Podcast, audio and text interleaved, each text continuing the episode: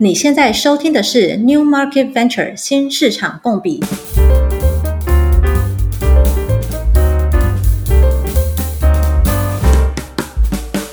大家好，欢迎来到新市场共比 New Market Venture，这是新的一集，我是主持人 Jason，我是主持人 Peter。哇，今天又请到一个重量级的来宾，是 Thomas。那会知道 Thomas 是因为我们我自己现在在创业。然后就是几个月前刚结束 Five Hundred Global Taiwan 五百全球台湾加速器的 program，然后里面就有上到 Thomas 的课程，然后 Thomas 就是跟大家分享说啊、呃、新创团队进军东南亚常见的错误，然后那时候听了整堂课就觉得哇血淋淋啊，就是以前自己听过的鬼故事或自己不小心犯的错或参与过的经历里面都有里面的很多片段。就觉得很想找 Thomas 来跟大家分享。那 Thomas 的经历非常的丰富，那我们就让 Thomas 来跟大家快速的自我介绍一下。欢迎 Thomas。好，谢谢，感谢你们这次邀请。啊、所以我自己目前担任 Aspire 呃新加坡以及整体上东南亚的 Go to Market 啊、基本上负责除了印尼以外所有的市场。那 Aspire 是针对 SMB 还有新创的一个 FinTech 啊，我们提供呃企业信用卡、企业用的银行账户等等的服务。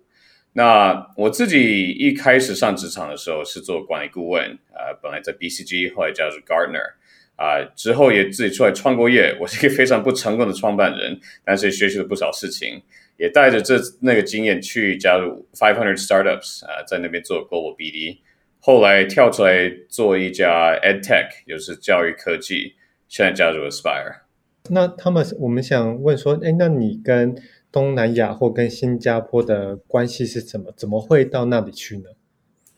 呀，我一开始其实有点误打误撞来到新加坡。我一五年的时候，那时候在 Gartner 待了差不多一年左右。啊，他们就给我一个机会，把我派过，呃，派来新加坡，来帮这边金融企业做各方面的咨询，啊，所以就带就带着家庭过来，那也在这边待了两年，后来回去美国，那就是对新加坡这边市场念念不忘，啊，这边真的是非常的啊 dynamic，非常的蓬勃发展的一个市场，也非常的多元，就觉得非常有趣。啊，uh, 我自己比较属于 B 的 B 呃类型的一个呃 professional 啊，比较不太适合做 B 的 C 啊，也那时候也看到这边的 B 的 B 新创越来越也开始崛起了，所以觉得机会越来越多了啊，所以我在美国那段期间一直呃设法回来新加坡啊，没想到就遇到疫情，所以有点 delay 到了啊，但是现在有机会就呃抓准时机就过来了。是，所以你当时当时在美国其实。呃，那，我们知道说你有在 Five Hundred Startups 嘛？那当时也是有跟这些呃东南亚的一些公司或新创有一些互动或往来吗？啊，是啊，有不少往来。啊，那时候 Five Hundred Startups 其实成立一个新的 business unit，呃，叫 Ecosystems，呃，也基本上是要在各地成立加速器，啊，也要跟大企业跟政府合作。啊，那时候我是负责，呃，一开始是负责亚太地区的 Go to Market。嗯所以也在呃新加坡落地了，或者在马来西亚、在越南、呃柬埔寨、印尼各个地方也都落地了，没有？所以那时候是我在负责这件事情。然后之后我加入的教育科技公司也是来这边做 Go to Market。所以那时候 Ecosystem 在 five hundred Startups，你加入那时候还叫 five hundred Startups，然后对，现在 Five Hundred Global，那时候在 five hundred Startups，改名 five hundred Global，那时候就是。带着这样的一个团队到东南亚各个国家，然后去找他们的政府或企业洽谈，说成立加速器。所以你也会跟当地的企业跟新创有互动。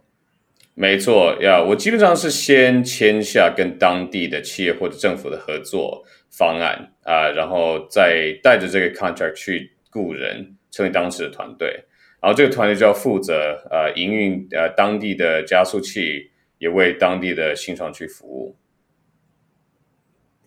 哦，那那他们是呃，对整个东南亚或对新加坡也是有好几年的这个渊源跟研究了。那你我们刚才有聊到，你是在今年又在在疫情之后是再度回到新加坡吗？对，没错，今年四月再回到新加坡了。那你觉得之前跟现在有什么不不一样的地方吗？有什么差异吗？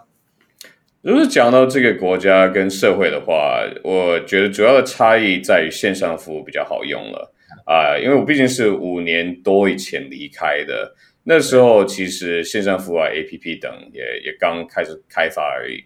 啊、呃。那现在不论是网购啊，还是轿车啊等等，都比较好用了啊、呃。那讲到生新创生态圈。比起五年前，呃，当然，啊，这段期间有大笔的资金流入东南亚市场，也有越来越多呃新创在这边当地产生，然后也有越来越多新创从各国也想要进军东南亚了，呃，是堪称是全球最受受到注目的生态圈之一。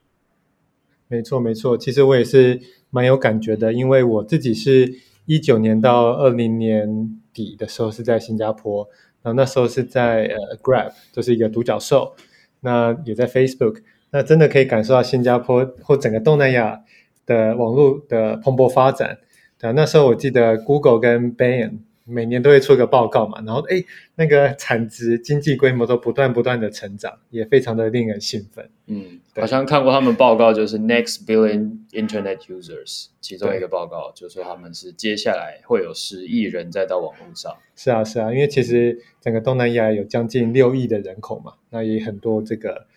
呃年轻人这样子，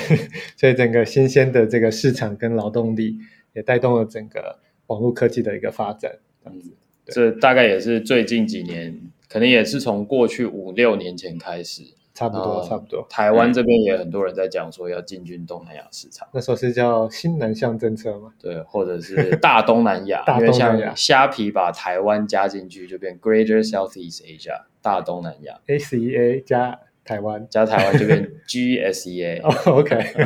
那个我记得台湾的 AppWorks 也常在讲这件事情嘛。Yeah, yeah，对，没错。我觉得也是，那那大概三四年前，AppWorks 有做过一波这样的一个宣传嘛，对，然后也带很多团队到跟，或者说很带介绍很多东南亚的团队到台湾加入他们的加速器。嗯，对，没错，所以台湾这边就开始越来越多团队也在思考说进军东南亚这样子的一个路径是要怎么样做，是这样就刚好接到说接下来 Thomas 就从他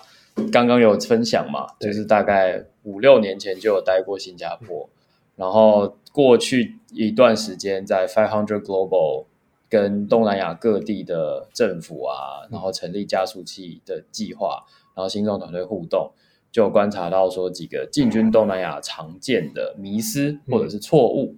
然后他们之间特别挑选了三个，他们可以帮我们快速分享一下是常见的哪三个迷失或错误吗？好的呀，yeah, 其实我自己除了自己进行 Go to Market 以外，啊、呃，我也常常做各地新创的的 Coach 或者是 Mentor。嗯、那啊，因为我自己也也算是在台湾长大的，呃，小六到高三都是在台湾读的，所以也特别关注台湾往东亚的发展。那在我的经验当中，我只要看到三个不同的问题啊，那但其实问题很多，但是这些是比较讲的比较概括一点。啊、第一就是把东亚市场当做一个市场，其实东亚非常的多元啊、而且我们把它们混为一谈的时候，会出现非常多的错误啊、第二是进军东南亚的时候，并没有重新找到 product market fit，就想拿已存的产品进军东南亚啊、这个问题也相当的大。第三就是会忽略组织还有人事方面的一些啊、决策的重要性。啊，很会有一些蛮常见的人事上面的错误，也希望大家不要去犯。OK，这三个错误刚刚讲说，像我们自己刚刚讲的时候，就有隐含着说，哎，东南亚进军东南亚，大东南亚，就把东南亚视为单一市场嘛。然后，那可能其实里面每个市场状况很不一样，然后进去之后发现不一样，就觉得哦，其实产品能不能跟这个市场有 product market fit，有没有这个适配性，就很。重要，对啊，如果不小心幸运找到了适配性，接下来的问题就会是人才跟组织怎么去建立，对，才能够真的在这些市场好好的落地。那这样子常见的这三个错误，这样的脉络讲下来，他们是觉得说容易发生这样错误，是不是有一些共同的背景或因素，让新创团队或创办人都容易跳到这几个迷思里面呢？其实我觉得。有有很多不同的因素啊，所以就不要怪罪某个人 或某一种团体。嗯、um,，我觉得第一是，尤其是台湾的创办人去遇到东亚的时候，啊、因为其实对这个市场不熟，甚至是没有待过这个市场，啊、所以会产生呃因为就不熟悉，会会用同一个观点去看这整个市场。啊，同时会在投资人的推动之下，就一定急着进军这个市场来扩大自己的市场，啊、所以可能还没有花时间去理解，就已经决定要要进去了。然后既然已经进去，就一定要成功。所以至少在台湾这边的环境跟东南亚虽然说距离有点近，但还是有一段路。然后可能不如说直接在东南亚当地生活长大。就学就业的人更了解到说东南亚市场其实差异很大。那我们可能因为说有成长的压力，所以一定要找一个市场的出路，所以可能在这个过程中会希望比较快取得成果，所以可能会不小心忽略一些事情，大概是这样的感觉嘛？是的，但其实也也得提到，就算是在东南亚土生土长的人，也不见得了解这整体上面的市场。啊、因为新加坡，呃，就举个例子来讲，新加坡这个市场就跟印尼这个市场、跟菲律宾、跟越南、跟柬埔寨这个市场、跟泰国这个市场、跟马来西亚这个市场，其实每一个都差的蛮蛮大的。不论是客户的行为，还是整个经济环境，还是呃政治啊规范上面的的环境，都会相差蛮大的。所以，就算一个人他在新加坡成长，他顶我猜了，除非他是真的有刻意去出国。去待别的市场，他顶多也是只了解新加坡的市场而已。对，但是我我觉得确实是，呃，先我觉得必须要认知到是东南亚本身就是个，它是一个区域，但它里面有很多种文化，呃，不同的文化、人口、语言这样的组成的国家，对吧？像。以之前我的经验啊，当我们在做 Grab 的时候，其实当时呃公司的一个算是一个政策吧，就算叫做喊出一个叫做 Hyper Local 这样的一个方式，因为呃 Grab 是做类似呃 Uber 这种轿车或是外送的服务嘛，其实是非常。呃，会跟当地的交通状况、跟当地的民情有很多不同的一个差异。举例来说，新加坡最常见的交通运输方式就是轿车嘛，计程车，四轮计四轮计程车。对，是可能这件事情到哎到泰国变三轮的嘟嘟车，对不对？到印尼变成两轮的摩托车，我也坐过两轮摩托车。哇，那整个在雅加达市区飞，还好没有单轮，可能没有单轮的。对，所以。这其实是每个国家都有非常不一样的文化、风土民情，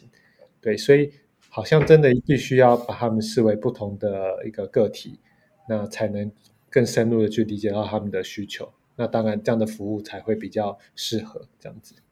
对，好，那我们接下来就很期待说，Thomas 跟我们一一一的往下聊个别三个迷思或常见的错误，深入去看说那。怎么样去辨认说我们是不是陷入这样的迷思？嗯，然后可能如果遇到这样子的挑战，需要做什么事情能够度过对这个迷思，或者是克服这个挑战？啊，有些例子我们也会往下多聊。嗯，好，那么第一个刚刚就讲到说，哦，把东南亚视为一整个单一的市场，这是一个常见的挑战或者是错误或迷思。那我们怎么知道自己正在陷入这样子的迷思或错误或挑战当中呢？OK，讲到东南亚市场的时候，我觉得有没有对这个市场有比较准确的了解？我可以，我觉得可以从自己的用词看得出来或听得出来。第一个是说，如果我们已经讲到所谓的东南亚市场，大概就代表其实并不了解这个市场，甚至是如果是讲到以国家为单位的市场的话。我觉得有时候可能还已经太 high level 了，所以还需要再深入一点。啊、嗯呃，我自己作为一个 go to market 的的领导人的时候，啊、呃，是以市场区隔作为出发点，然后这个市场区隔必须是以客户的特性跟客户的需求作为主要的的根基。啊、呃，我自己的话，就算在新加坡一个国家以内，啊、呃，其实有很多不同的市场区隔。啊，因为这些，尤其是我我们在做 fintech 方面啊，每个不同的公司、不同的产业都有自己的需求，有自己的一些啊 pattern，有些呃比较有习惯的模式的营运模式在进行。啊、如果我们并没有呃做比较细部的的区隔的话，我们还是会以 one size fits all 的方式去做我们的 marketing，去做我们的 sales，就会发现我们的效率不高，因为没有针对他们的需求在进行这件事情。啊所以我自己的经验是，我们要深入的去验证每个不同的市场区隔，每个不同客户群，才真的会了解这个市场。对，所以常见这样子的思考上的惯性，第一种方式就是辨认说，我们自己在谈话里面，或者是做一些思考的书写文件上的沟通里面，我们就直接把哦东南亚市场。这样一整区放在一起，然后另一种状况是，其实如果我今天一次讲很多个国家，说我同时要去新加坡、印尼、越南，一次讲好几个国家，这样可能都还是太粗略了。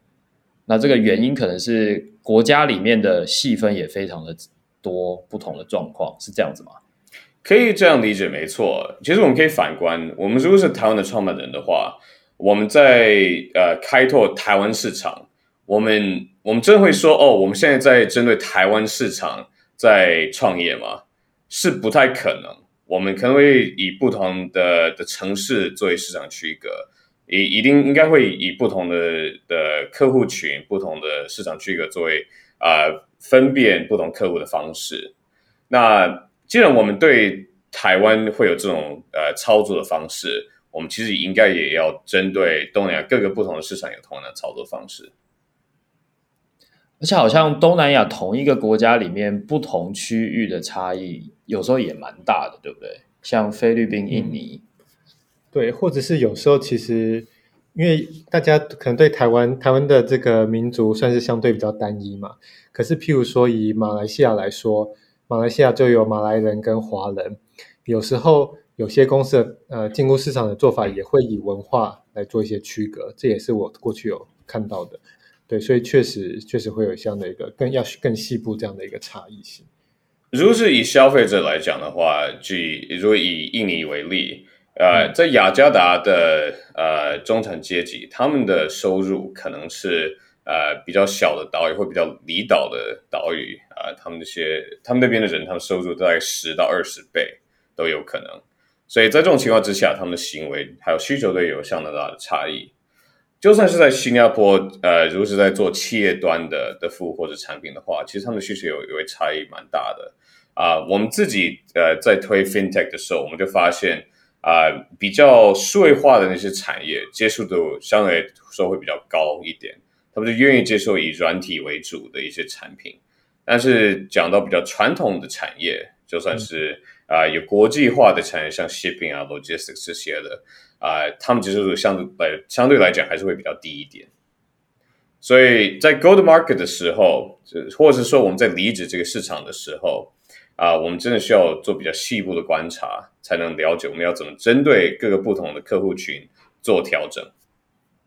对，所以东南亚里面，因为地理环境跟种族文化上就有很多个细分的群体。所以 to C 端消费者的行为就很不一样。对、嗯，那如果说他今天是 to B 端的公司行号，也可能因为地理环境本身就很不同，然后它的产业别也会很不同。政策跟规范也有蛮大的影响。你说企业要跟政府互动的规范上也有很大的差异。对，没错。对，了解。那所以，如果我们今天已经在思考上有稍微调整了一下，说我们就是针对东南亚特定国家或特定一个群体里面去做一个市场，但是如果说我们在一个很短的时间内就期待要有一个成果，是不是也是某种程度上也是陷入这个迷思里面？基本上，我不建议期待要在短时间以内有就有成果，这样子会陷入陷阱而已，而且而且会给自己过大的压力。那。觉得说比较合理的时间轴 time frame 大概是多少？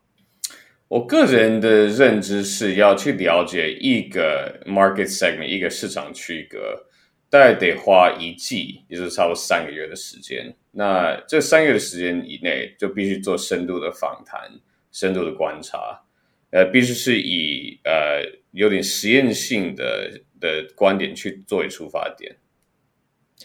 而且你刚刚提到的是，我们在东南亚里面选了一个国家里面的一个 segment，不是一个国家三个月，是一个国家的一个 segment 花三个月。也要看你的资源分配怎么样啊。如果你的团队比较多的话，每个团队可以负责一个 segment 啊。但是我自己的经验是一个团队真的要做深入的了解，因为需要花时间去跟别人约访谈啊、约见面啊之类的啊。本身得到第一个 interview 也带也已经有几个礼拜的时间了，然后你要到三十五十一百个采访或者访谈的机会，也需要花更多时间。所以真的有有深度的去了解一个 segment，需要花大概三个月以上的时间。我觉得这个确实是很认同，因为之前像，比如说像 Grab 这么在地化，这么是你算是它算是一个在当地的 player，但当时它算是 to C 的公司，它进入不同的市场也是说，它可能是 by country by city，然后在不同时间点这样进入。它即便像这么 local 的一个 player。也没没办法说在同一时间内做多线的一个拓展，我觉得由此都可以知道说，哎，确实这个理解市场、了解不同的需求要花一些时间的。对，是，而且这个因为一开始我们刚才提到的差异性嘛，这样的一个文化、人口、语言的差异性，就导致了这样拓快速拓展的一个困难吧。我是这样。那我们具体怎么做会比较好呢？以他们的经验上来说。那确实也要看你们自己的公司走到什么阶段了。呃，如果是如果是台湾的公司要要往呃东南亚去发展的话，啊、呃，要看你是派已经呃要要派内部的人员过去，还是要雇当地的人啊、呃、在那边帮你做一些事情啊、呃。那这其实这两个 approach 各有利弊，我们之后还还可以再讲一下啊、呃。但是我觉得整体上面。就是要认定你这个三个月甚至到六个月的时间不会有任何的实际上面的成果，你可以试试看，啊、看能不能，如果是 B 的 B 的话，看能不能可以得到一些签下一些合约，就是 B 的 C，看有没有是 sign up 之类的。但是我觉得首要的原则是你要花时间，要投入资源去做访谈跟观察，啊、呃，这真是没有任何的代替方案。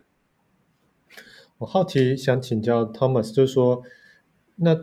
呃，如果是 B to B 的话，也是这样的一个方法吗？还是他跟，因为因为我我好像说这个访谈观察，这比较偏向是这种消费者的行为嘛？那如果是今天我有换到 B to B 的话，他的做法会有一些不一样的方式吗？那 B to B 当然还是要看你你要卖的是什么东西。那依依因为依据你卖的东西，还有依据你的价格等等。啊、呃，不同的企业会有不同的决策程序，也不用不同决策模式啊、呃。但是别，如果是讲访谈的话，还是非常的重要，因为毕竟我们卖东西的时候，不是并不是卖给一个组织，还是卖给组织里面的一个人，或者各个不同的人。所以那些人，这些个人扮演的不同的角色，也会有不同的因，因会因此有不同的想法。啊，所以你并没有去做访谈的话，没有去了解他们的想法跟他们的的思维的话，其实也很难顺利的做出 marketing，顺也很难做到 sales 还有 product 的部分。嗯，我好奇是说，以呃 Thomas 的经验，当你在进入新市场的时候，你觉得最重要访谈的核心会是什么？就是你有没有什么问题是你每次都必须一定要问到的，你才觉得说，哦，对这个。他们的需求对这个市场有更更呃基本的了解。嗯，我觉得其实可以分两个不同的阶段。如果是零到一的话，就根本没有任何的产品、呃。如果是正是完全完完全全一个可能 pre-seed 的的公司的话，啊、呃，就访谈的模式，我觉得反而还要请教你，因为这比较是产品相关的的一种访谈模式。要问到比较大体的问题，就是他们到底有什么样的需求，他们怎么去解决呃这些的。那如果是一到十或十到一百这些阶段的话，我觉得还有有蛮大的共通点，但是可能取向比较在于他们会不会买你这个东西。但是我我自己会问的问题还是会围绕他们目前有什么样的需求，他们目前是用什么方式去满足这个需求，就是需求会带来什么样的痛，应该说这些。目前的解决方案有带着什么样的痛点，带着哪些优点啊、呃？然后他们用什么价格，用什么方式去去支付、去购买这个东西啊、呃？这样子的比能够定出一个适合的 go to market 呃策略。Yeah. 因为刚刚的场景是说，我们常见的一个迷思是把东南亚视为单一市场，所以要切国家，然后切里面的 segment。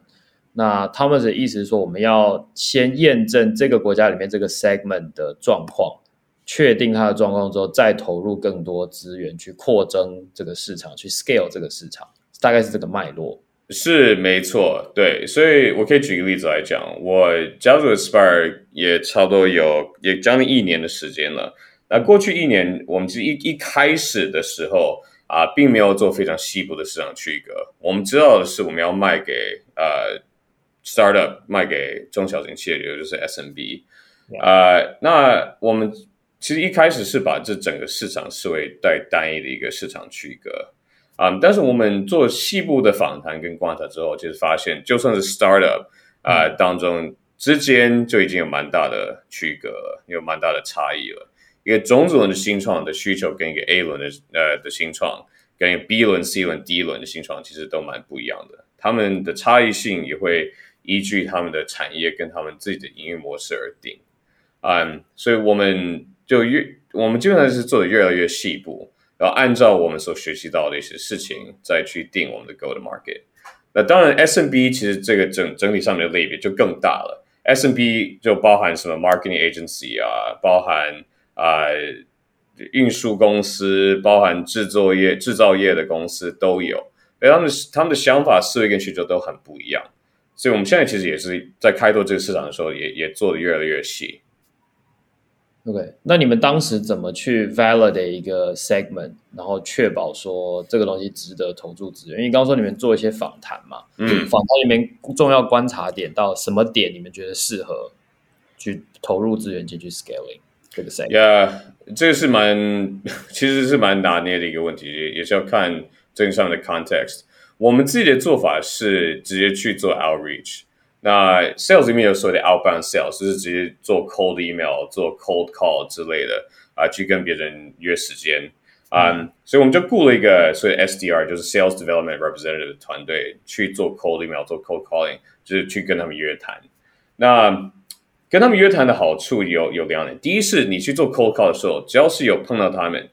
如如果你可以能够在在三十秒以内就得到他的兴，就抓到他的兴趣，然后能够成功的跟他约到开会的时间，就代表他应该是有一些潜在的需求，